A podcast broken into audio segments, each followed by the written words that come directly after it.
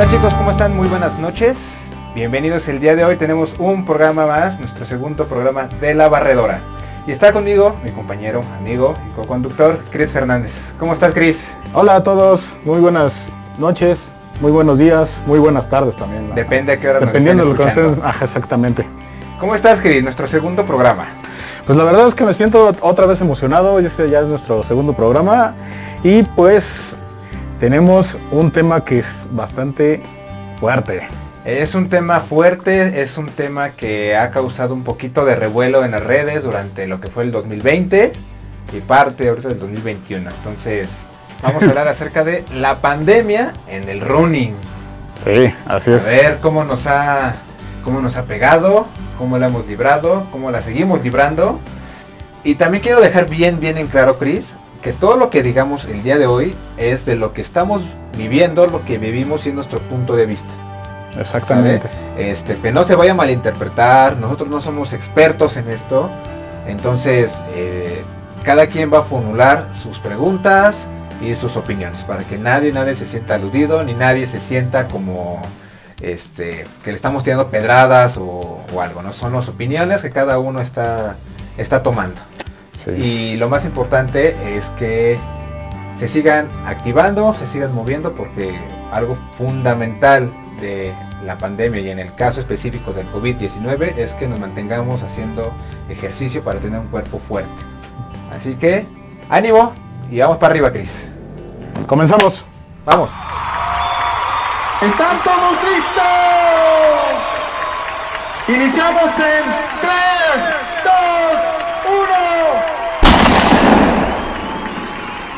Bienvenidos, esto es La Barradora.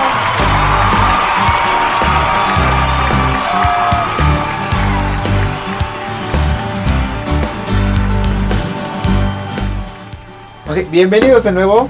Yo soy Edgar Sego, estoy con Cris Fernández y como ya lo habíamos platicado, un tema bastante polémico, Cris, un tema Sí. bastante bueno, que da muchísima carrera de qué hablar.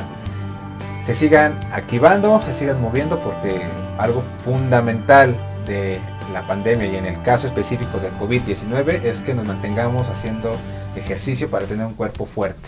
Eh, el año pasado, Cris, ¿tú Ajá. considerabas que el COVID fuera tan grande? Híjole, es que mira, por ejemplo, ya había sido en África en lo del ébola. Sí. Entonces se había quedado ahí. Que fue por los noventas, ¿no? Ajá. Entonces yo me quedé pensando y yo digo, bueno, a lo mejor igual es algo que, que a lo mejor va a pasar. O que sea como la influenza. Sí. Pero de pronto cuando yo veo que en diciembre ya se está empezando a hacer más grande y ya entonces como que me empecé a preocupar un poquito. Ya después en enero se empezó a hacer más grande que ya estaba saliendo de China. Híjole, ahí sí ya empecé a sentir como que pasó en la azotea. Entonces, cuando ya fue febrero, recuerdo que ya era como casi un hecho de que ya iba a llegar a todo el mundo. En febrero ya empezó a llegar a Europa y se empezó a expandir pero cañón. Entonces era forzosamente de que iba a llegar a México. Pero e- es que desde diciembre que dijeron China ya sacó este rollo y viene fuerte, Europa empezó como a cerrar fronteras y a hacer como tomar como medidas. Pero yo me acuerdo mucho cuando empezó a llegar en a Estados Unidos. Yo, yo siempre dije, en cuanto llegue a Estados Unidos nos toca a nosotros, Sí. o sí o sí.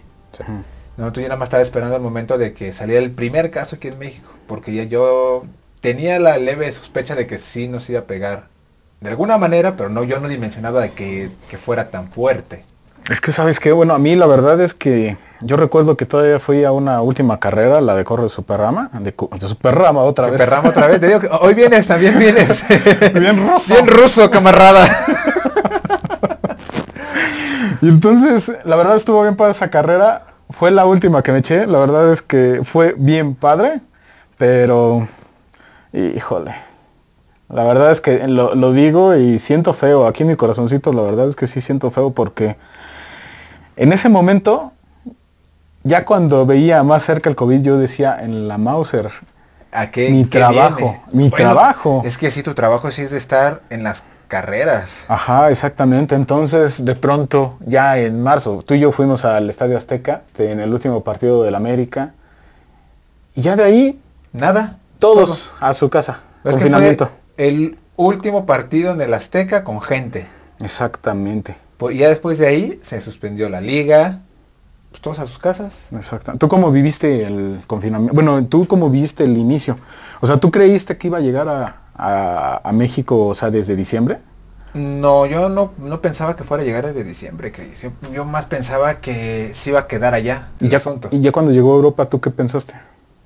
Pues es que te digo, yo llegando a Europa dije, bueno, ahí se va a quedar ya. ¿Todavía creías? Sí, todavía dije. Pero conforme fueron pasando los días, y ya salió un primer caso en Latinoamérica, y ahora ya salió un caso en Estados Unidos, a partir de ahí dije, ya vale, ya, ya valimos. Ya está en Estados Unidos, ya nos toca a nosotros. Y en febrero ya cuando se empezaba a acercar, a mitades de febrero por decir. Fíjate que este, ahí a mitad de febrero sí platiqué con un amigo que es médico, quien ya me decía que sí estaban llegando como información del COVID, que era muy poquita, pero que sí ya estaba llegando. Y ya se empezaban a dar las recomendaciones de que lávate las manos, si tienes síntomas así, así, así, así. O sea, como, como las primeras este, advertencias, ¿no? Ok, 15 de marzo. Bueno, en realidad fue el 12 de marzo. El 12 de marzo ya empiezan a meterse todos, o sea, ya empieza a decir el gobierno que hay un confinamiento. Yo salí de vacaciones de mi trabajo. Todavía tuve la oportunidad de ir con mi pareja a Querétaro. En Querétaro nos agarró ahí la- el confinamiento. Entonces, una semana todavía estuvimos este pues pagando, vacacionando y todo. Y cuando regresamos a la Ciudad de México, fue mi pareja en su casa, yo en la mía, y no nos vimos durante un mes. Bolas. Así de fuerte estuvo. Ya cuando inició todo esto, ¿tú cómo lo viviste? Para mí fue bien difícil, la verdad. Porque yo ya había terminado con, con ese entonces, con mi... La, la- la que ahora es mi ex. Es difícil recordarlo. Sí. Sí, es difícil ¿Te recordarlo. cuesta? Terminar con la, con la novia. No saber nada de, de qué va a pasar con mi trabajo. Híjole, es que la incertidumbre es la que te mata. Es que mira, el- la psicología de la pandemia, la verdad es que ha sido bastante pesada para todos. No sé si has visto o no sé si han llegado a ver a las personas que nos escuchan los animales cuando están en los zoológicos, que de pronto están en su jaula y de pronto se empiezan a mover de un lado a otro, Sí. porque ya tienen un estrés, una sobrecarga, pero bastante fuerte. Sí. Y que se vuelven muy este, irracionales, bueno, no irracionales, Muy se agresivos. vuelven muy agresivos. Sí. Entonces, creo yo, o sea, no es que haga yo la comparación de un, un humano a un animal, pero al final de cuentas ya estábamos todos bastante mal Y psicológicamente. Bueno, aún todavía. Es que sabes lo que pasa también, que como el ser humano no está acostumbrado a estar encerrado, es un ser social. Exacto. Y sobre digan- todo los corredores. Sí. En general todos, ¿no? Pero el que te digan de tu en tu trabajo, en tu escuela, sabes que ya quédate en tu casa, no vas a interactuar más, te- más que con la gente que vive contigo, pues es un shock bien fuerte. Imagina- no, y también el shock, imagínate de las mismas personas que también ya tienen que estar de tiempo completo con sus hijos, con el marido, o sea, con responsabilidades de que tener que pagar servicios cuando ya se acabó el, el dinero, por lo mismo de que no hay una actividad este, No, y- financiera. Y, y sobre todo las escuelas cuando tienes un niño pequeño. Mamás solteras, papás solteros, que es bien complicado que tengan alguien que cuida a sus niños. O inclusive las parejas, ¿no? Los matrimonios, que ambos trabajan y tienen a un niño, una niña chiquita, o de punto de educación secundaria, ¿no? Sí. Este, que lo, con quién los dejas, ¿no? A lo mejor tienes un familiar que te los puede cuidar, ¿no? Pero si no tienes, las escuelas cerradas, ¿con quién lo dejas? Sí. O sea, yo lo veía todo eso y lo sigo viendo aún con mis compañeras de la oficina. Que sí ven la parte fuerte o fea de la, de la pandemia, ¿no? Que ellos tienen que pues mover cielo, mar y tierra para ver quién puede echarle un ojo a sus, a sus hijos. Entonces, este, ¿qué te parece, Chris? Si vemos unos comentarios de todos los runners que nos hicieron favor de, de conversar con nosotros en nuestras redes sociales. Ok, el primer- la primera pregunta fue cómo viviste el inicio de la pandemia en el running. Y nos contestó este Roberto Ramos. Roberto Ramos nos dice, el ejercicio genera endorfinas y los corredores somos adictos a ellas. Así fue muy difícil cuando el- al comienzo de la cuarentena tuvimos que colgar los tenis, por así decirlo. Peor aún fue ver cuando había quienes querían sacar ventaja de eso, entrando mientras los demás nos quedábamos en casa. Lo que pasa es de que, mira, entiendo perfectamente a algunos corredores que pues simplemente es su vida. Entonces, cada quien hace de su vida lo que un- uno quiera. Papalote. Exactamente. Pero yo creo que pecan algunos egoístas. Es que ningún ser humano aguanta estar encerrado tanto Es que tiempo. imagínate, fue desde, desde marzo, mitades de marzo, marzo, abril, mayo, Mayo. junio, y por ahí de julio fue cuando ya empezamos a salir un poquito más. Pero es que aparte, para esa fecha ya todo estaba cerrado. O sea, ya no había centros comerciales. Exacto. Ya no había cines, ya no había bares, ya no había antros. O sea, ya no había nada. O sea, y también, ¿a qué salías? Es que no hay. O sea, no hay. O sea, si estabas acostumbrado a salir a, a correr y después de correr echarte el cafecito, pues ya no podías. Es que mira, o sea, yo puedo decir que a lo mejor también son unos, unos egoístas, pero también me pongo a pensar de que también uno tiene que ayudarse a sí mismo en su psicología. O sea, lo, que, lo mismo que te decía con los pobres animalitos de los circos, que se van meciendo de un lado a otro, también el estrés lo teníamos nosotros. Sí. Entonces era necesario y yo, por ejemplo, a veces estoy un poco en contra de que salgan al ciclotón. Por, que ya se lo- ya por lo salieron. que estamos sabiendo, o, o sea, por lo que estamos sabiendo del, del tema, de que el, el tema del aerosol. Sí. Entonces, a mí en parte sí me molesta un poco que siga lo del ciclotón, en el que puedan correr las personas, o que igual también, eh, también los, este, los niños en su bicicleta, pero también es necesario. O sea, pero súper necesario. O sea, imagínate los niños que están en la computadora. Los mismos niños ya no quieren, ya no quieren este, tener clases por computadora, ya están hartos. Es que primero querían tanta la computadora que ahorita ya la están Sí, ya la van a ya la odiar. están despreciando porque lo que quieren es interactuar con los niños de su edad. O la gente que está ya en un nivel profesional, ya también quiere tener contacto con sus compañeros, porque ya es tanto estar en las clases virtuales, todo eso, que llega un momento que te cansa. Entonces sí es un tema bastante polémico, cómo se vivió el 2020. Y sabes, algo que es, fue bien curioso, Ajá. y que creo que también fue parte, que fue el miedo lo que más, el común denominador del 2020. Papel de baño se acababa. Pero el papel de baño se convirtió en las caminadoras.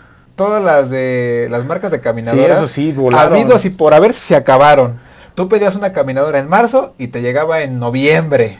Es que sabes que, mira, ese tema que tocas, la verdad es bastante bueno porque, mira, yo cuando supe del COVID, yo para que todos los que no, no sepan, yo pesaba 120 kilos. Si estabas pesa- pasadito de tortas. Ajá, entonces todos los que me llegaron a ver, o sea, sí estaba bien llenito de amor. Sí. Entonces, en cuanto yo supe del COVID y de lo que yo me pude investigar, yo me puse a investigar, me di cuenta de cuáles eran las afectaciones En las Y que era- personas que estaban un poquito pasadas de peso. Ajá, exactamente. Entonces, obviamente, bueno, yo no tenía la, la posibilidad de comprarme una caminadora, pero lo que sí hice fue comprarme las, las barras, Las barras. bueno, la, la barra en agosto, cuando ya empecé otra vez a trabajar. Pero yo desde que inició el COVID, desde marzo, me puse a hacer este ¿Te- te pusiste las ejercicios- pilas? Ejercicios aeróbicos. Sí, se te puso las pilas y dijiste, no, mejor me protejo bajando de peso. Ajá, exactamente, porque decían es que las personas que tienen mayor obesidad hay- son más propensos a que puedan tener un problema más grave. Sí, y que los síntomas se- sean mayores, ¿no? Ajá, entonces imagínate, muchas personas habrán llegado a pensar como yo y dijeron, no, pues ¿saben qué? Ahorita de una vez. Y creo que fue lo, lo mejor que pudiste hacer. O sea, para protegerte así, Pues mira, tú como bien sabes, a mí me dio COVID, pero yo sí me pongo a pensar, ¿qué habrá pasado si hubiera tenido esos 120 kilos? O sea, imagínate, 120 kilos, ahorita, pues yo estoy como ahorita en unos 98, 97 ¿tú kilos. cómo lo viviste? Yo, yo lo que te puedo decir es de que, por ejemplo, del 0 al, al 10, que el 0 podría decirse que me sentía bien y del 10 me estoy muriendo, Ajá. yo más o menos me quedé como en un 4.5. Lo que sí sentí, pero bien gacho, pero bien gacho era de que de pronto estaba en la cama y desde el, desde el cuello hasta la cintura, Sí. sentía como si me hubiera quedado yo todo un día completo en el sol. Me sentía que estaba quemado. O sea, como que te ardía todo por dentro. Sí, de pronto me, ah, me tocaba así tantito y uy, sentía bien feo. y- O si no, de pronto ahí estaba acostado. Y de pronto ya me cansaba y Ajá. trataba de moverme tantito. Híjoles, no sabes qué feo sentía. Sentía de verdad un ardor y sentía como si me hubieran atropellado todo el cuerpo. La verdad es que sí fue bastante feo. Es que sí, fíjate que de los allegados que, que he tenido, bueno, que tengo, que les ha dado, es algo que me, me comentan. O sea, que han- es un dolor y ardor de cuerpo, o sea, bien pasado de lanza. pues no queda otra más que cuidarnos. El problema de esto, men, es de que las secuelas sí fueron bastante feas. ¿Tú tienes alguna? Al principio de, de cuando terminó el, este, el COVID, fui con el médico y me dijo que tenía una afectación leve en los pulmones. Sí. Entonces, que tenía que re- rehabilitarme. Otra de las cosas es de que de pronto estoy un poco disperso del cerebro. De pronto estoy como que en otro lado. Y otra de las cosas es de que ha subido mucho mi presión arterial. Es que eso di- dicen que afecta un buen. A mí la verdad es que a veces sí me da un poquito de miedo de que se puedan formar trombos. Bueno, a mí la verdad es que me dio más miedo las secuelas. Dejé de trabajar todo un mes para poder rehabilitarme y cuando regresé yo a mi trabajo no sabes cuánto me costó. Y o sea, respirar. físicamente. Sí, sí, sí. Y es que la- tu máquina de oxígeno, los pulmones, que es lo que afecta. Exactamente, entonces, Entonces, sí fue bastante feo. Es bien complicado. Es, que es algo nuevo todavía, que siguen investigando, siguen saliendo nuevos datos, pero no nos queda otra más que seguirnos cuidando. Oye, Sego, y mira, yo por ejemplo lo que a mí me, me llama la atención es marzo, abril, mayo. ¿Tú en mayo qué pensabas? ¿Pensabas así de que iba a tardar mucho el, el COVID? sí. ¿Cuánto sí. tú le, le calculabas en ese entonces? Yo calculaba de ahí a septiembre. De ahí a septiembre, porque septiembre. mira, yo me recuerdo que hice una encuesta en el cual yo les decía a los corredores, ok, esto fue en junio, ¿En imagínate, en junio, encuesta? ajá, en esta encuesta yo les pregunté, si nosotros estuviéramos corriendo el maratón, nosotros en qué kilómetro estaríamos, o sea, el inicio de la pandemia empezó el cero y el final de la pandemia es el 42, 195. Es que está bien difícil pronosticar algo así.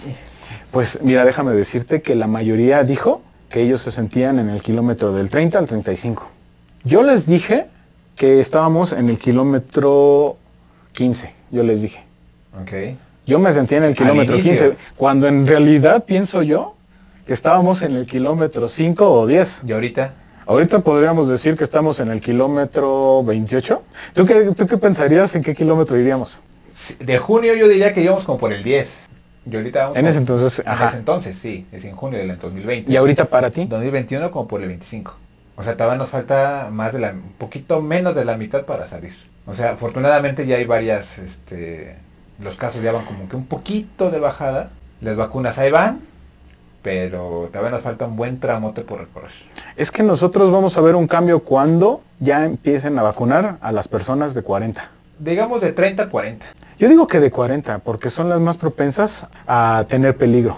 Híjole, es que en ese tema sí está, está complicado todavía como poner como algún, alguna fecha en particular o algo porque no, no no depende de nosotros. Sabemos nosotros que no somos expertos, pero tú más o menos cuándo verías que va a ser el final de esto. Más o menos tú calcúlale Mira, a ojo de buen cubero y lo repetimos otra vez, nosotros no somos especialistas. somos expertos, A es nuestra nuestro- forma de ver. es nuestro punto de vista y todo lo que ustedes nos lleguen a comentar es muy válido. Exacto. Porque también es su sentir, es lo que ustedes piensan y se vale, ¿no? También se vale expresar eso, lo que uno, uno sienta. Nosotros en ningún momento somos, hemos dicho que somos expertos, ¿no? Es nuestro punto de vista. Y pues a tu pregunta, yo siento que eh, para salir bien y regresar más o menos a lo que teníamos en 2019, yo siento que por ahí de principios o por ahí de mitad de año del 2022. Realmente esto podría salir más rápido si nos pusiéramos todos las pilas. Si todos utilizáramos cubreboca, si todos nos laváramos las manos, si todos mantuviéramos una sana distancia. Si nosotros ponemos nuestro granito de arena como personas, como ciudadanos, creo que podemos ir mucho más rápido porque es bien fácil culpar a otros. ¿Sabes qué? Este, platicamos de este tema y la neta como que yo sí siento aquí mi, mi estomaguito, siento tristeza. O sea, yo como, como fotógrafo, de pronto vino esto del COVID y perdí todos los eventos. Sí. Entonces ya no he hecho ningún evento que era lo que más me ayudaba a mí en mi trabajo. Las carreras, pues nada más en realidad las carreras.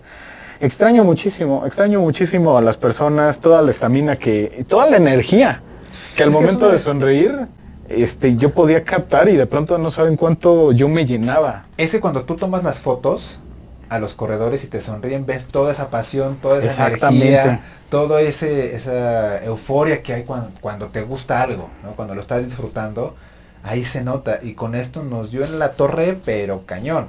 En el grupo que llevo, eh, de- de- en el grupo de corredores, te puedo decir que yo también extraño eso, ¿no? El poder juntarlos más seguido, eh, correr sin tanta protección. Además de que también está el, el abrazo, está el beso, sobre todo el abrazo. O sea, de que tú como coach, ok, de pronto antes era de, ay, hola, ¿cómo estás? Dame esos cinco, órale Ajá, arriba. exactamente. O simplemente ya se va una persona y de pronto este, pudiera llegar, tú como coach, que pudiera estar a lo mejor un poquito bajoneada y ya con el- la sesión que le diste, va para arriba. Entonces imagínate todo lo que uno se siente. Pues es que siempre el mexicano, la cultura mexicana es de contacto físico. Somos bien cariñosos, somos bien apapachadores. Entonces, el que de, de tajo como mexicano te digas, ya no lo hagas, Sí, es bien difícil. sí es bien difícil porque culturalmente, o sea, nos han enseñado de que el mexicano es de, ¿qué onda? Abrazo, este, en algunos casos hasta saludas de beso, entonces, este, o sea, abrazo y te apapachan y, se siente ahí el, el- calor de, de tu amigo, de tu amiga, de tu compañero, compañera, entonces, y que tú vayas corriendo y de repente, hey, dame esos cinco, y y de repente que choques la mano, es bien padre, es bien padre, pero y ahorita no se puede, entonces ahorita es modificar todo eso y querer dar un abrazo y a veces entre las personas se quedan decir, ah, te lo doy, no te lo doy. ¿Sabes qué? Ah. A mí me pasó contigo, men. O sea, porque recuerdo que este, estaba yo en una sesión ahí en, la, en el Zócalo y de pronto pues yo siempre tengo mi distancia con, con la persona, o sea, con la modelo o con el modelo. Yo me acuerdo que este, llegaste tú y de pronto tú me llegaste, amigo, así me diste un abrazo. Y cuando yo sentí el abrazo sentí bien padre, pero también, no sabes qué pinche tristeza sentí cuando de pronto me abrazas, güey, y yo así como de que, güey, es que No se me puede. da un poco, no, no, no, no es eso de que no se puede, sino de que me da un poco de miedo de que yo llegara a tener, que fuera asintomático, y que de pronto te lo fuera a dar a ti, y que de pronto tú se lo dieras a, a- a tu mamá. Que tú Es sabes que- que la quiero un montón. Es que es, es lo que te digo, o sea, somos bien Entonces, cariñosos. ah, no mames, o sea, sí me quedé así como de que, güey, no, güey, no me abraces. Sí, si tú quieres fue una imprudencia mía, lo que sea, pero... No, güey, pero es, que, veces también hace cuánto que no te veía. No, pues es un montón. O sea, Entonces, o sea, la neta sí, sí, después, sí, sí, sí llegó. después de que... Es que fue, fue después de que te dio COVID. Sí, exacto. Y aún así yo, yo, aunque me haya dado COVID, aún así me daba un poquito de miedo de que no tuviera los anticuerpos o, o hubiera una forma de que yo pudiera contagiar. Sí, sí, sí, sí. Y a lo mejor tú lo sentiste como muy imprudente mío. No lo sentí Pero- imprudente, o sea, realmente me gustó, pero, o sea, ¿cuántas veces he querido yo ahorita este, abrazar a mi papá, güey? Es que, es, es que te digo, es bien difícil. Y es bien feo. Es bien feo. Es bien esa, esa parte, mira, cuando fue, eh, cuando iniciaba esto y te decía que yo venía, yo venía de Querétaro con mi novia, no sé, nos dejamos de ver una un- como un mes. ¿Y qué sentiste, güey? No, pues se siente bien feo.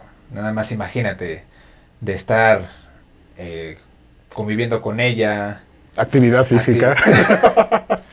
vigorosa. Ah, no, ¿verdad? no, no, no. Bueno, sí, y...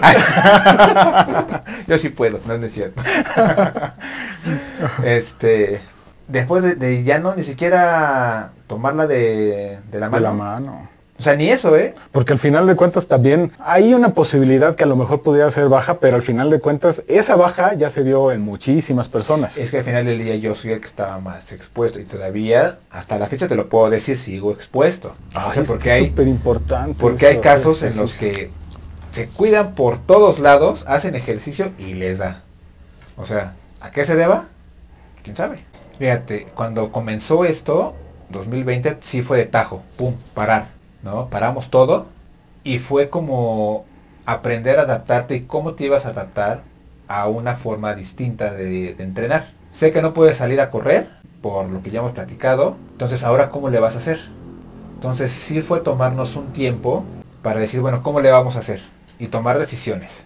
Si tenemos que parar, paramos. Y así lo tuvimos que hacer, parar y hacer entrenamientos virtuales, vernos cada fin de semana de manera virtual por Zoom, teniendo pláticas con distintas este, especialistas que tenemos en el club para que los mismos corredores que están con nosotros est- estuvieran activos y tuvieran información.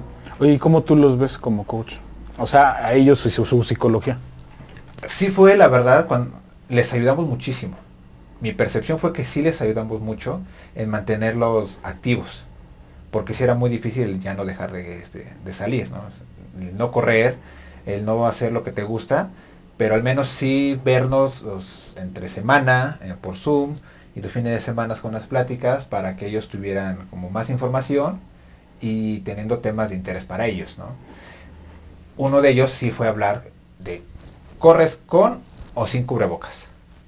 Es que ahí es el tema, ese es el tema más cañón y que de verdad, ese también es súper polémico porque está comprobado que realmente puede haber una afectación a las demás personas si los corredores no traen cubrebocas. ¿Sí? Porque muchos de ellos son asintomáticos. Pudieran ser asintomáticos. ¿Sí? Entonces, obviamente no hay síntomas que te digan, lo tienes, tú puedes seguir haciendo tu vida normal y puedes ir contagiando a personas que también se van, este, que, que van corriendo. ¿no? Entonces, esa plática que tuvimos con un médico del deporte, nos comentaba que sí era indispensable pues utilizar el cubrebocas en, en- en exteriores. ¿Algún cubrebocas en especial? Sí, los quirúrgicos, los de triple capa. No para correr, ¿eh? Sí, los azules. los azulitos, los de triple capa. Sí, los porque que ni siquiera los K95. Los KN95, los N95, eso nos dijo que esos no, porque esos obviamente reducen más la capacidad de oxígeno. Sí, entonces, cuesta un trabajo. Sí, entonces los quirúrgicos, los azulitos, que es- tienen como rayitas en medio, los que se, se abren, Sí. son los que nos recomendó para salir a correr. Obviamente hay quienes dicen que no pueden correr con cubrebocas porque este, se ahogan, este, pero sí nos recomendó que si salimos a exteriores, que los utilicemos. Y aquí yo te voy a dar una recomendación, Chris. Este, a lo mejor me meto un poquito en el papel de, de entrenador. Ajá. Pero te puedo decir que entrenar con cubrebocas hay que bajar el ritmo de tu carrera. ¿A qué me refiero, Chris? Porque- Que ajá. voy a poner números para que todos me entiendan. Si tú originalmente, 2019, estabas corriendo a 4 minutos el kilómetro, a lo mejor ahora, 2021, que sales a correr con cubrebocas, tienes que correr a 5, 5.50 o 6. Ok, por ejemplo, yo que estoy en 5.45, por decir. yo te lo subiría a 6.30. Así te subirías ese, ese pace. ¿Por qué? Porque vas a tener menos cantidad de oxígeno. Entonces, yo lo que voy a, a trabajar primero contigo es tu fuerza en pulmones. Pues vas a trabajar con menos oxígeno, pero no te voy a llegar a la fatiga. Porque obviamente si te doy un, un estímulo mayor vas a requerir más oxígeno. Y si traes el cubrebocas, pues obviamente te va a estorbar. Entonces, puedes tú correr a hacer una carrera de 10 kilómetros, 15 kilómetros con cubrebocas a un ritmo más lento. Y si corremos a un ritmo más lento te va a dar más beneficios que correr rápido. Ahorita no hay carreras, Cris. Ahorita no hay con quien te puedas decir, me voy a traer un entre con mi compañero del equipo o con otra persona que me encontré en las carreras. Ahorita no las hay. O sea que en este momento tú lo que me, lo que me podrías decir es simplemente tener paciencia. es paciencia nada más. ¿Quieres salir a correr? Baja tu ritmo de carrera nada más. Sal con cubrebocas. O sea, simplemente para ejercitarnos y también evitar. ¿Sí? Y, y te puedo asegurar que corriendo despacio, cuando puedas correr en espacios donde no haya gente y te puedas quitar el cubrebocas, vas a correr más rápido. ¿Por qué? Porque tus pulmones ya van a estar fortalecidos para poder aguantar una sesión intensa. Entonces, si tú aprendes a correr despacio ahorita con el cubrebocas, sí vas a tener una menos cantidad de oxígeno. Y luego muchos me van a decir, sí, pero el dióxido de carbono que tú estás expulsando, no corras rápido, corre despacio, corre de una manera que te permite, si vas este, con audífonos, cantando, que te permita llevar eh, esa canción o ese canto sin que te falte el aire. O sea, también lo que tú me estás diciendo es de que, por ejemplo, en esta situación del COVID, utilicemos el correr como algo más recreativo. Más regenerativo, Ah, bueno. no recreativo, más regenerativo. Que tú mismo regeneres tus células, hagas este, nuevas células, que te liberes del estrés, en vez de estar estresándote por un pace, o que ya me faltó el oxígeno, o cualquier otra cosa. Mejor nada más sal, corre, relájate, diviértete, y hiciste ejercicio. 40 minutitos, perfectos te da para correr despacito. Ok, me gustaría este, ir a los comentarios. La pregunta que lanzamos es, Desde tu realidad, ¿cómo vives el running con la pandemia? Roberto Ramos, Otra vez, Otra Roberto. vez, Roberto. Bien, Roberto. Estás bien activo. yo salgo a correr a las 4 y- a las 4.30 de la mañana porque definitivamente no puedo correr con cubrebocas. La distancia la hago igual, muy temprano y en una ruta donde sé que no voy a encontrar a casi nadie. No digo por dónde para que la ruta siga siendo solitaria. Comparte mochilas. no, pero fíjate que e- ese, e- este comentario de Roberto de salir muy temprano también es muy válido, ¿eh? Es que sí, porque hay una mayor seguridad. Sí. O sea, tanto para él como de él para las demás personas. Sí, bueno, aquí obviamente él dice que no puede correr a otros horarios, que ese es el horario que le acomoda, ¿no? Pero pues si te gusta correr, pues también haz un esfuerzo, sal más temprano. O sal en horarios donde no chocas con el... eh, donde más gente vaya corriendo, ¿no? O sea, si vas a las 8 de la mañana al sope, pues está muy complicado correr ahí. hora. Exactamente. Pero si te vas a las 4 de la mañana al sope, pues no va a haber nadie, ¿verdad? Osvaldo Vázquez Cruz, yo sí he tenido la oportunidad de salir a correr. Es un lugar que está en una avenida principal de subida, con banqueta amplia donde puedo mantener la sana distancia. Es lo más cercano a un cerro, jeje. También hago spinning y ejercicios de fuerza y técnica de carrera en casa. En la medida de lo posible los alterno, ya que por mi trabajo es complicado establecer horarios. Saludos, saludos Osvaldo. Saludos Osvaldo. Bien, entonces, que eso también, lo- el spinning, el ejercicio en fuerza, la técnica de carrera, eso también se trabaja muy bien desde, desde este, la casa, ¿eh? Ok, vamos con el siguiente comentario. Miriam Chávez, hola. Yo empecé mis carreras virtuales con mi corredor en casa. La verdad, antes ni caso le hacía. Nada más le limpiaba el polvo, pero después le tomé cariño y se convirtió en mi amiga.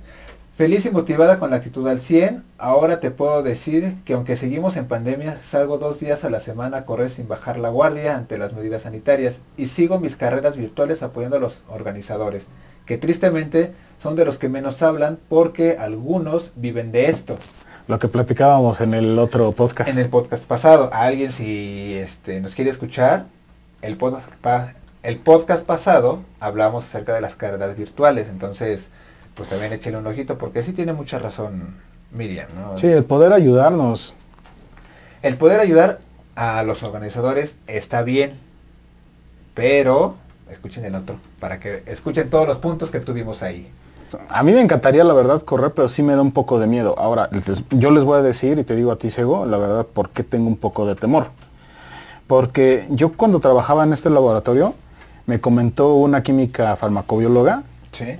que era más peligroso que salieran los corredores y alguno que otro ciclista a la calle. Pero sobre todo que no tuvieran cubrebocas.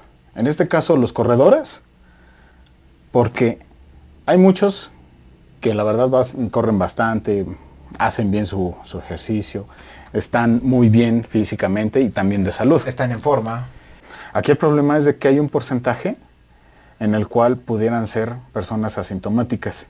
Y de pronto yo he visto a muchas personas que de pronto van por reforma, no traen el cubrebocas y van corriendo muy normales. Por ejemplo, el sábado pasado yo vi a, a un grupo de cinco hombres en el cual la verdad es que sí estaban bastante flacos, estaban bastante bien, o sea, como lo más parecido a un, co- un corredor elite, y de pronto van por todo reforma, sin cubrebocas.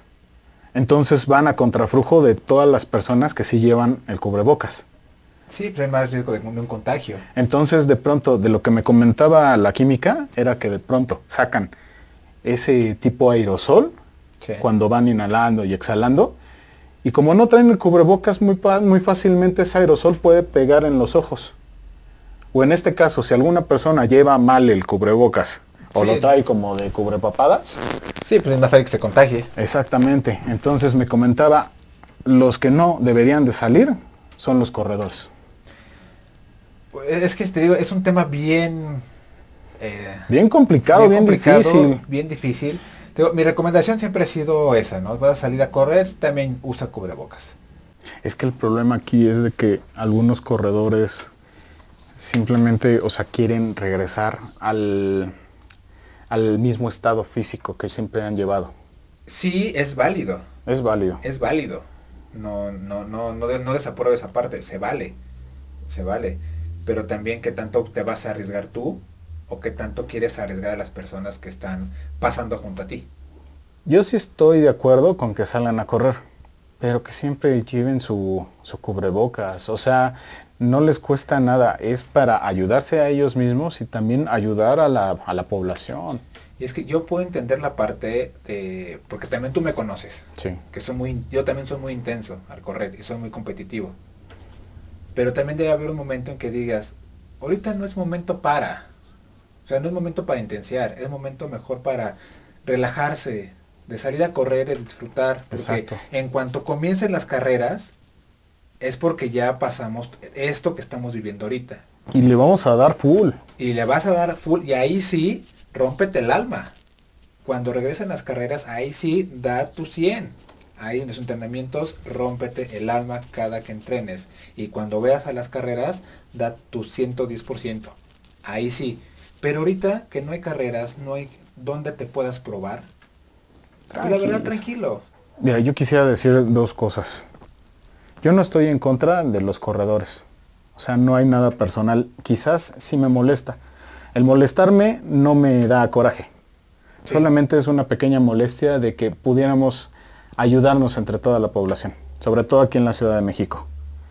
Es que Pero- es un apoyo mutuo. Ajá, pero sí me molesta que no traigan cubrebocas, porque realmente no cuesta nada. Sí cuesta trabajo el, el hacer ejercicio, El caminar, exactamente. el subir escaleras con cubrebocas.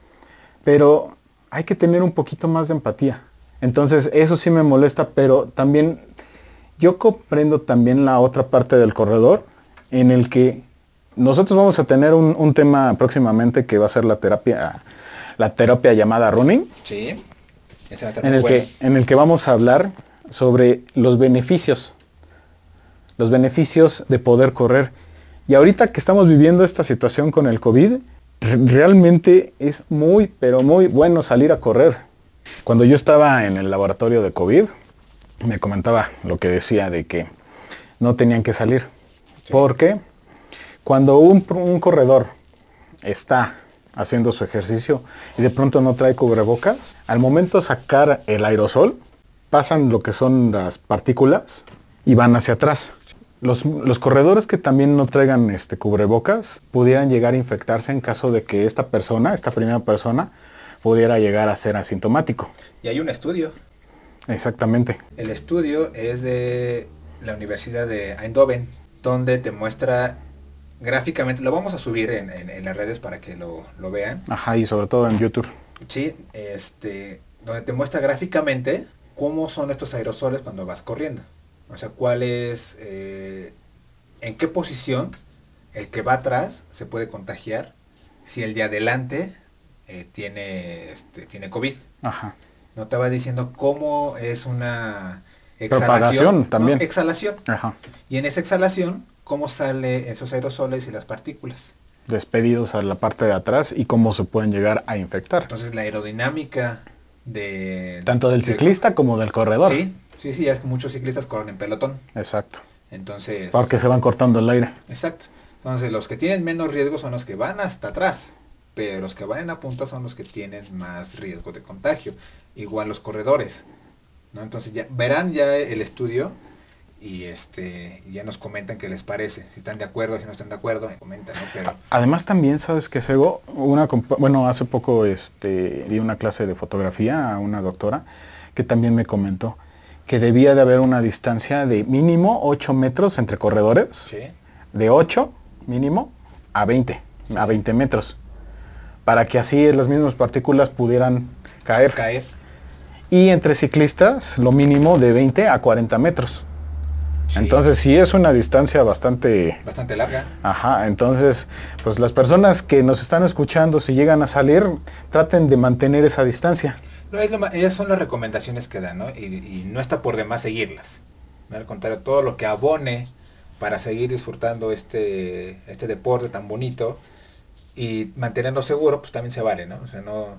También el, el hecho de correr junto a alguien que te gusta, pues también es decirle, está bien, corramos o hombro con hombro. Exacto, porque sí se puede correr hombro con hombro, o sea, sin problemas a que vaya a, ser infectado. ¿sí? Ajá. Sí, sí. O que corramos intercalados uno delante del otro. A la altura de- del hombro, no sé, izquierdo o derecho de mi compañero que va adelante. Sí. ¿no? Y manteniendo una distancia. Yo les hago el llamado a todos que de verdad utilicen el cubrebocas. Sí salgan a correr porque es algo que nos va a ayudar acá arriba, en el cerebro. Eh, que nos llegue el agua al tinaco. Exactamente, que a mí me hace falta. Oye, con el, con el COVID, te lo juro que a veces sí siento que no me llega, ¿eh? Una nueva bombita. Ya te hace falta un reemplazo. Exactamente. Te falta una novia. Ahora, Sego, yo quiero que tú me digas, en las sesiones, ¿tú cómo le haces para que guarden su distancia? ¿Cuál es el, el protocolo que tú estás aplicando? Mira, entre Yare y yo que llevamos el grupo, creamos un protocolo de sanidad. Esto nos va a ayudar muchísimo a, si alguno de ellos llegara a salir con algunos síntomas, poder tomar cartas en el asunto. Este protocolo nos ayudó a afinarlo un médico en el deporte. Entonces, con esto damos ciertos días, siete días, eh, de espacio entre sesión y sesión presencial, por si alguien llega a salir positivo, entre el 5 y sexto día poder de avisar a todos los que asistieron en la sesión anterior para decir, mira, tal persona, no damos nombres, Sí. precisamente para cuidar la, la integridad de todos, pero sí decir, hay un caso, salió uno positivo en tal fecha, por favor, hazte una prueba, por favor, checa tus, este, tus síntomas. Y a partir de ahí tomamos otro tipo de medidas. ¿Y dentro de la sesión? Dentro de la sesión tenemos el protocolo de llegada de cada, de cada atleta, que es en cuanto llega, tomamos temperatura, tomamos oxigenación y llenamos un, un cuestionario. Un cuestionario con síntomas, si tuvieron algunos de ellos en los siete días previos a la sesión. Y en cuanto al ejercicio, en las distancias. Igual tomamos dos metros de distancia entre cada atleta y les pedimos que siempre utilicen gel. Siempre tenemos gel ahí en, en- en este lugar donde nos reunimos. Nos reunimos en lugares donde no pasa gente o si pasa es muy mínima la que pasa, que estemos nosotros solos. Entonces ahí nos da cierta libertad Es como si hicieran una pequeña burbuja dentro de ustedes, ¿no? por así decirlo, y nos da cierta libertad para que durante la sesión los atletas puedan quitarse el cubrebocas, porque como pasa muy poca gente o a veces no pasa nadie, entonces nos da esta oportunidad de poderlo hacer. Que ellos puedan entrenar bien, cuando son ejercicios de intensidad lo pueden hacer bien sin ningún problema. Al final de la sesión siempre les pedimos, vuélvetelo a poner. Aquí hay gel, aquí hay líquido sanitizante para tus cosas, para ti, y pues Y en este caso, por ejemplo, ¿tú qué tip podrías darles a, pues, a todos los runners? O sea, que tanto pudieran llegar a estar a lo mejor en un equipo o igual también que vayan corriendo ellos solos. Principalmente, principalmente que utilicen el gel, el gel antibacterial, que se laven las manos, que es como lo más primordial y que no se toquen la, la cara cuando estén en la calle. Así estés corriendo o no estés corriendo, principalmente eso. Y si estás en un grupo, que, también tú te sientas eh, cómodo con los protocolos que estén utilizando tu equipo. Y si no hay, que también le digas a, a- a tu entrenador, oye, ¿por qué no implementamos algo para que todos estemos seguros? ¿no? Y si tú corres solo, pues sí, indudablemente es usa el cubrebocas. Usa el cubrebocas. Ese sí es como lo básico que debemos de utilizar. Si en la actualidad un runner sale con tenis, que es lo básico, short, tu celular para las fotos, si no, no cuenta, tu reloj, tu aplicación, si sabemos que salimos con eso, pues también ahora ponte el cubrebocas como algo esencial. Esencial de, te recomendaría traer dos. Uno, para que lo uses durante tu entrenamiento, que es este eh, eh, cubrebocas de triple capa, el azulito, el quirúrgico, para que corras con él. Y otro, para que deseches ese y te pongas uno nuevo. Ok. O sea, esas son mis recomendaciones que yo, que yo les daría a quien entrena tanto en algún grupo como quien corra, quien corra solo. Solo y también qué, qué sería bueno para las personas que corren en grupo. Principalmente que si todos llevan el mismo pace, pues que traten de correr hombro con hombro, Nadie atrás. nadie atrás y con cubrebocas, ¿no? O sea, y si son diferentes tipos de pace, que corran escalonados. O sea, va el más rápido va adelante, el que le sigue atrás y así sucesivamente. Pero como en un tipo triángulo, Digamos ¿O como en escalerita, en escalerita. en escalera. ¿Sabes? Para que ninguno vaya atrás del otro. Porque como ya hemos comentado, los aerosoles siempre pasan del de adelante hacia atrás. O sea, digamos, sale de, de tu, de tu nariz, de tu boca y se va, digamos, O sea, una mascarilla, mejillas. mejillas, Ajá, oídos, oídos. nuca y se va por atrás. Ok, O sea, digamos que sale por atrás de, de tu nuca todos esos aerosoles.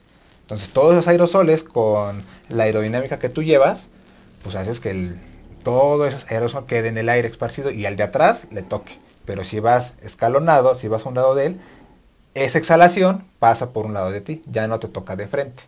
Yo quiero hacer hincapié y que sepan las personas que apenas están escuchando, ya sea en YouTube o ya sea en Spotify, de que Sego es coach de Ron Club México y está certificado por el Comité Olímpico Mexicano y por la UNAM. Y les, les voy, a, te voy a comentar algo. Ajá. Todas las personas, todos los, los compañeros coaches que son o que llevan un equipo, en verdad se metan a, a la página del IMSS. Ahí hay cursos para poder regresar a la actividad física. Entonces, y son gratuitos, los puedes tomar en línea. Entonces son cursos que te ayudan a regresar o a tener un panorama más amplio de, de lo que es el COVID y cómo tú puedes ayudar a quien entrena contigo a que sea más seguro. Entonces, la verdad es que vale mucho la pena. A lo mejor son cursos gratuitos, son cursos que te van a apoyar a ti como, Como corredor, como, como, corredor, coach. como coach y como persona. Y sobre todo ayudar a las personas también, que, Es que- que están fuera de lo que es el... Ahorita yo te puedo decir running. que fuera de que en las carreras somos este, rivales deportivos, creo que ahorita lo mejor es apoyarnos. Exacto. Apoyarnos entre comunidad. O sea, si queremos salir rápido de esto y volver a las carreras, nosotros como corredores, nosotros como entrenadores, debemos de poner nuestro granito de arena. Exactamente. Venga, comunidad, runner. O sea, es hacer que esta comunidad sea más grande, pero que sea segura. y sobre todo fuerte. sobre todo fuerte. Lamentablemente hemos tenido pues compañeros que se han infectado de este de COVID y que la han pasado muy mal. Entonces, pues que no haya más casos así, que no haya más casos de, de corredores que se infectan por salir a correr. Mejor entre nosotros que nos echemos la mano. No Ayudémonos y cuidémonos. Sí, no importando del grupo que seas, ¿eh? de cómo te llames.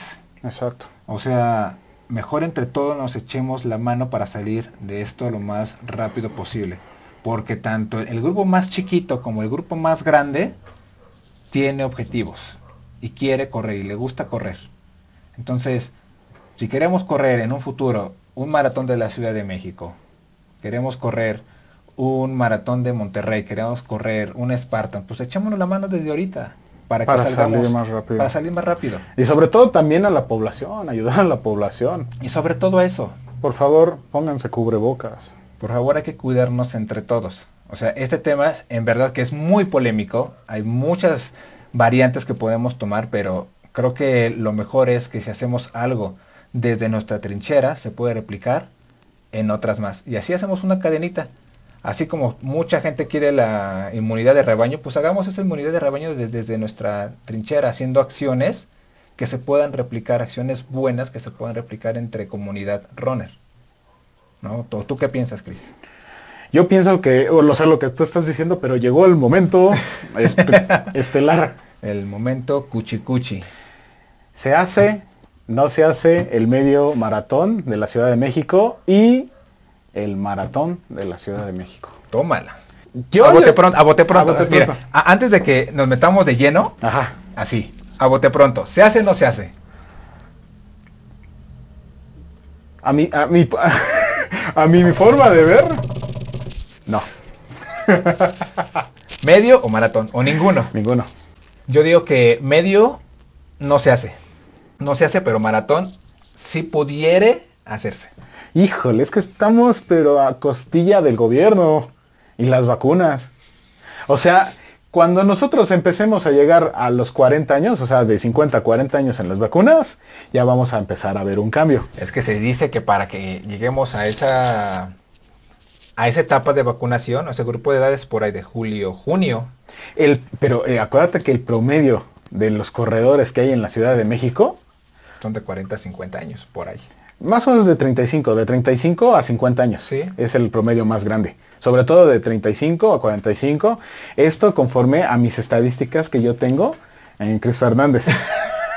Exactamente. Porque obviamente de las personas que le dan like, entonces yo saco esas estadísticas en el cual hay muy pocos que son de 16 años, que es lo mínimo que yo tengo de personas que me pudieran llegar a seguir, pero simplemente no tienen alguna fotografía, porque a los niños ahorita no les importa mucho.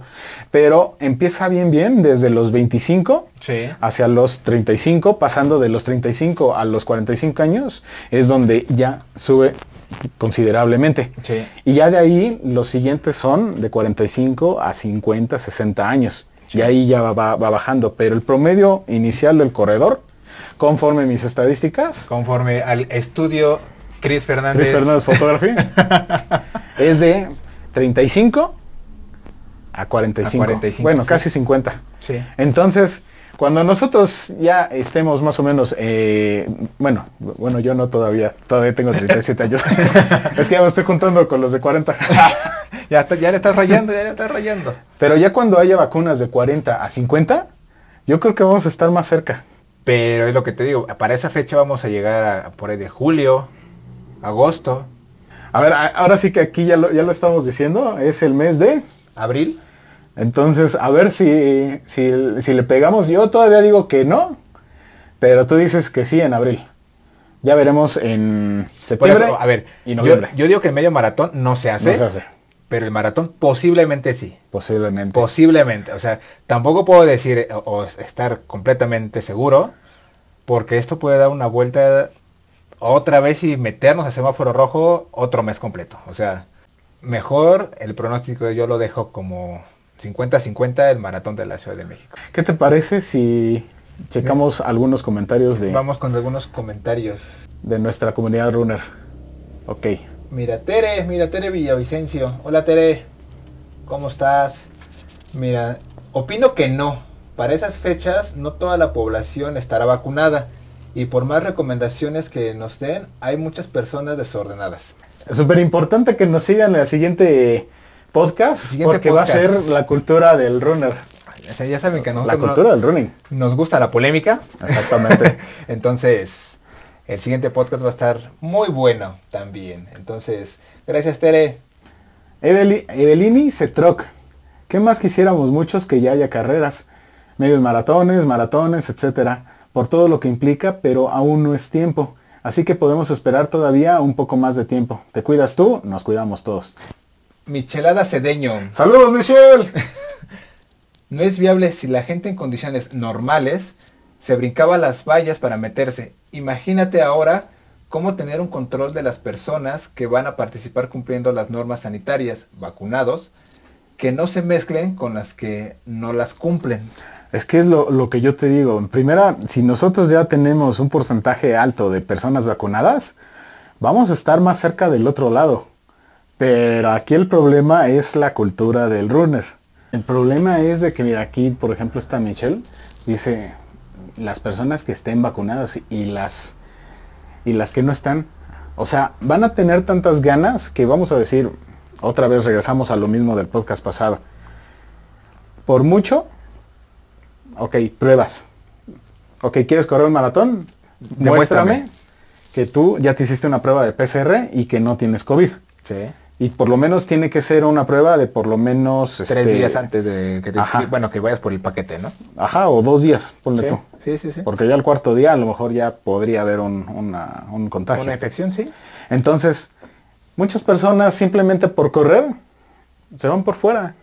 No salen desde los, Es que volvemos los a- bloques. como dices, volvemos al, al podcast an- anterior. ¿No? Tú pues, tienes todas las medidas, como organizadora tienes todas las medidas, ¿no? Pero después del, del arco de salida ya la calle es libre. Exactamente. Es China libre, ya cualquier corredor se puede meter. Así sea un kilómetro, dos, los que sean.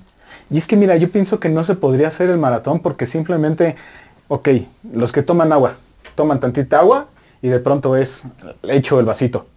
Con y de y pronto- saliva a un lado. Exactamente. O si no, nada más mm, unos gárgaras y de pronto ahí va, ahí va la, ahí va el agua. Sí. O de pronto, el, ya sabes, que traen el mocasín y de pronto...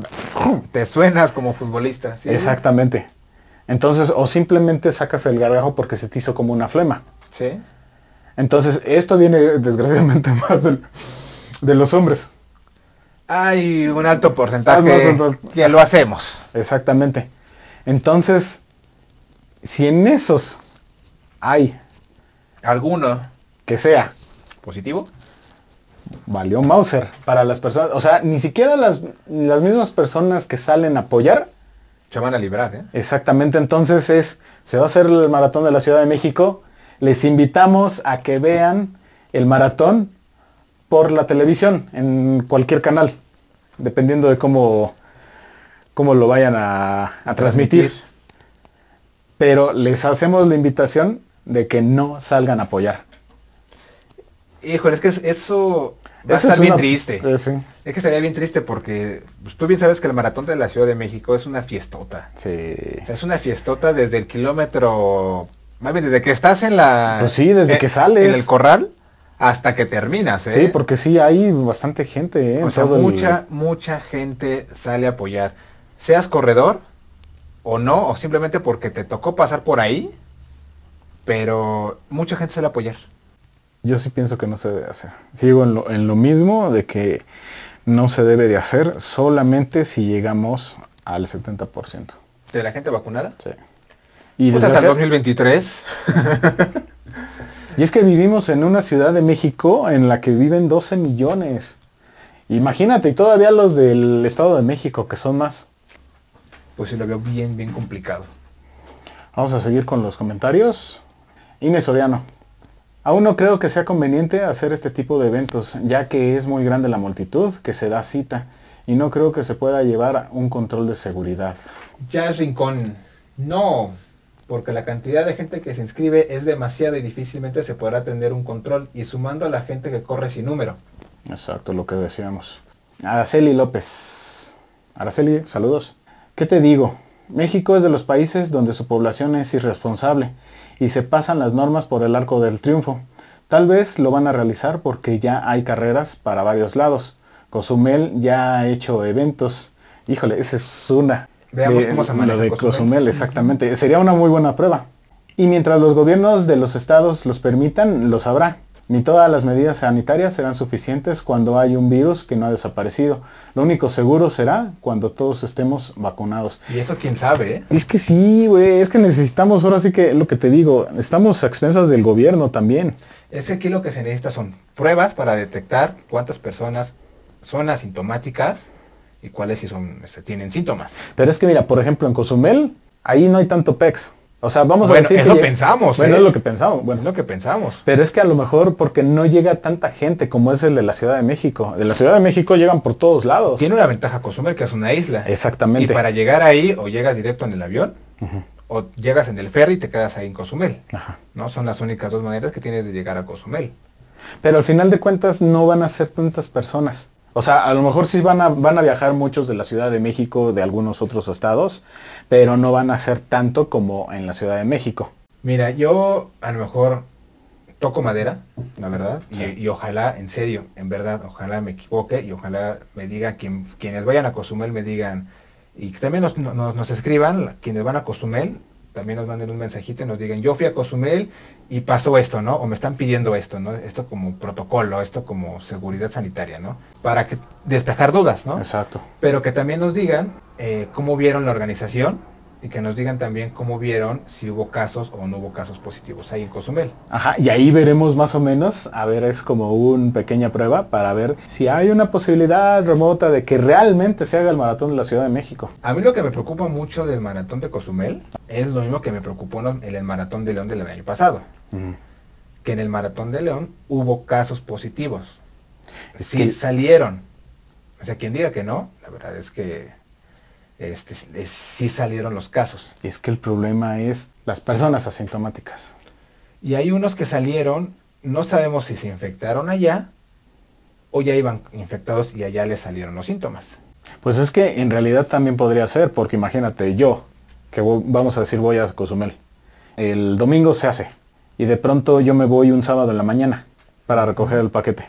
Entonces, si yo tuve contacto con una persona positiva el, el, el jueves, entonces Ya podría ser o jueves o miércoles, ponle tú, miércoles. Miércoles, jueves, viernes, sábado y el domingo. El domingo ya empezarás a sentir a lo mejor Unos pequeños síntomas. Ajá. Entonces, ya con el este con el post de cómo te sientes en un maratón, puedes puede llegar confundir. a exactamente, y puedes llegar a confundir de que estás todo perdón la palabra, pero estás todo madreado y de pronto ya tienes COVID. Y no sabes que tienes Exactamente, COVID. entonces hasta podrías llegar a infectar a las demás personas, a tus demás este, familiares. Y pongamos también est- esto que es muy cierto y está súper comprobado. Correr un maratón te acaba por completo. Sí. O sea, te bajan, tus defensas te bajan. Y el COVID entra con unas bajas defensas. ¿no? Entonces, sí ténganlo en cuenta, ¿no? Para quien vaya a ser Cozumel, pues la verdad es que se mantenga súper, súper bien con sus este, defensas altas. Y sobre todo, bueno, esto hay una posibilidad. Son porcentajes quizás a lo mejor bajos. Sí. Pero al final de cuentas sí les puede tocar. No, y yo la verdad, Cristian, y te lo digo a ti y a todos los que van a Cozumel, cuídense mucho y, y ojalá y espero que con las medidas que ustedes tomen y que tome el maratón no salga nadie, nadie infectado. En verdad, en verdad lo deseo, lo deseo mucho, No, pues yo también. porque ustedes van para disfrutar de un maratón y van a disfrutar una muy buena carrera y que sea, o sea, que su carrera termine cuando ustedes lleguen a la Ciudad de México, se hagan una prueba y salgan negativos. Sí. Hasta ese momento su carrera va a terminar y ojalá termine así, termine como una prueba negativa. Todas nuestras mejores vibras para todos los Para que van todos a los que van a Cozumel. a Cozumel, sí, la verdad, la verdad es que sí, porque un maratón es muy pesado, es muy bonito, es muy pesado y requiere de mucha, mucha fuerza. Entonces, pues aquí sus amigos de la Barredor los, lo están apoyando, ¿verdad? Para que terminen. Besó y los les dio una ráfaga de besos. Al Nux Olor. No, la gente es muy irresponsable, aun, aun cuando pidan pruebas de COVID negativas. Lo que estamos diciendo y, y pasaron las pruebas. Las van a falsificar. Definitivamente no hay cultura de responsabilidad para un evento así. Oye, es que- Híjole, es que también está cañón eso de que... Es que en Santo Domingo ya las venden. ¿Sí? Sí. A ver, yo creo que voy a tener que editar esto para que no vayan. Argelia Ramírez, yo soy neutral.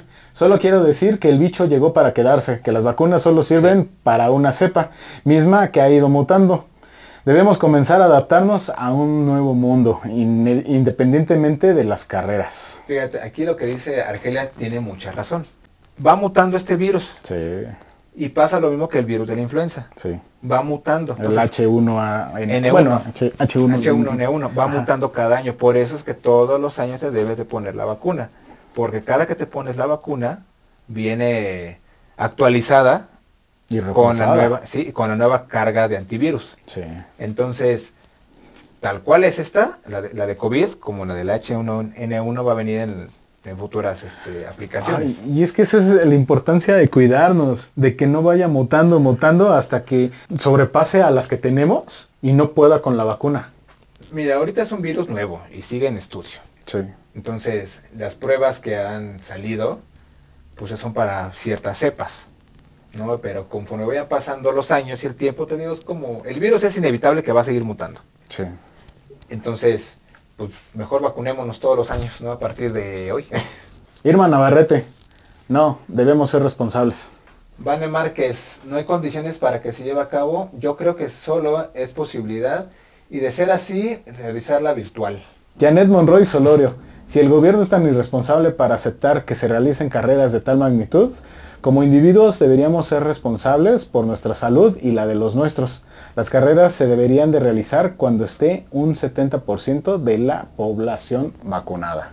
Rebañito. Una población de rebaño, pero bueno. Mireya Martínez, definitivamente no. Desgraciadamente muchos no siguen las indicaciones. Rosa María Espinosa, pues yo digo que no, porque perdí toda mi condición física, pero ese es otro tema.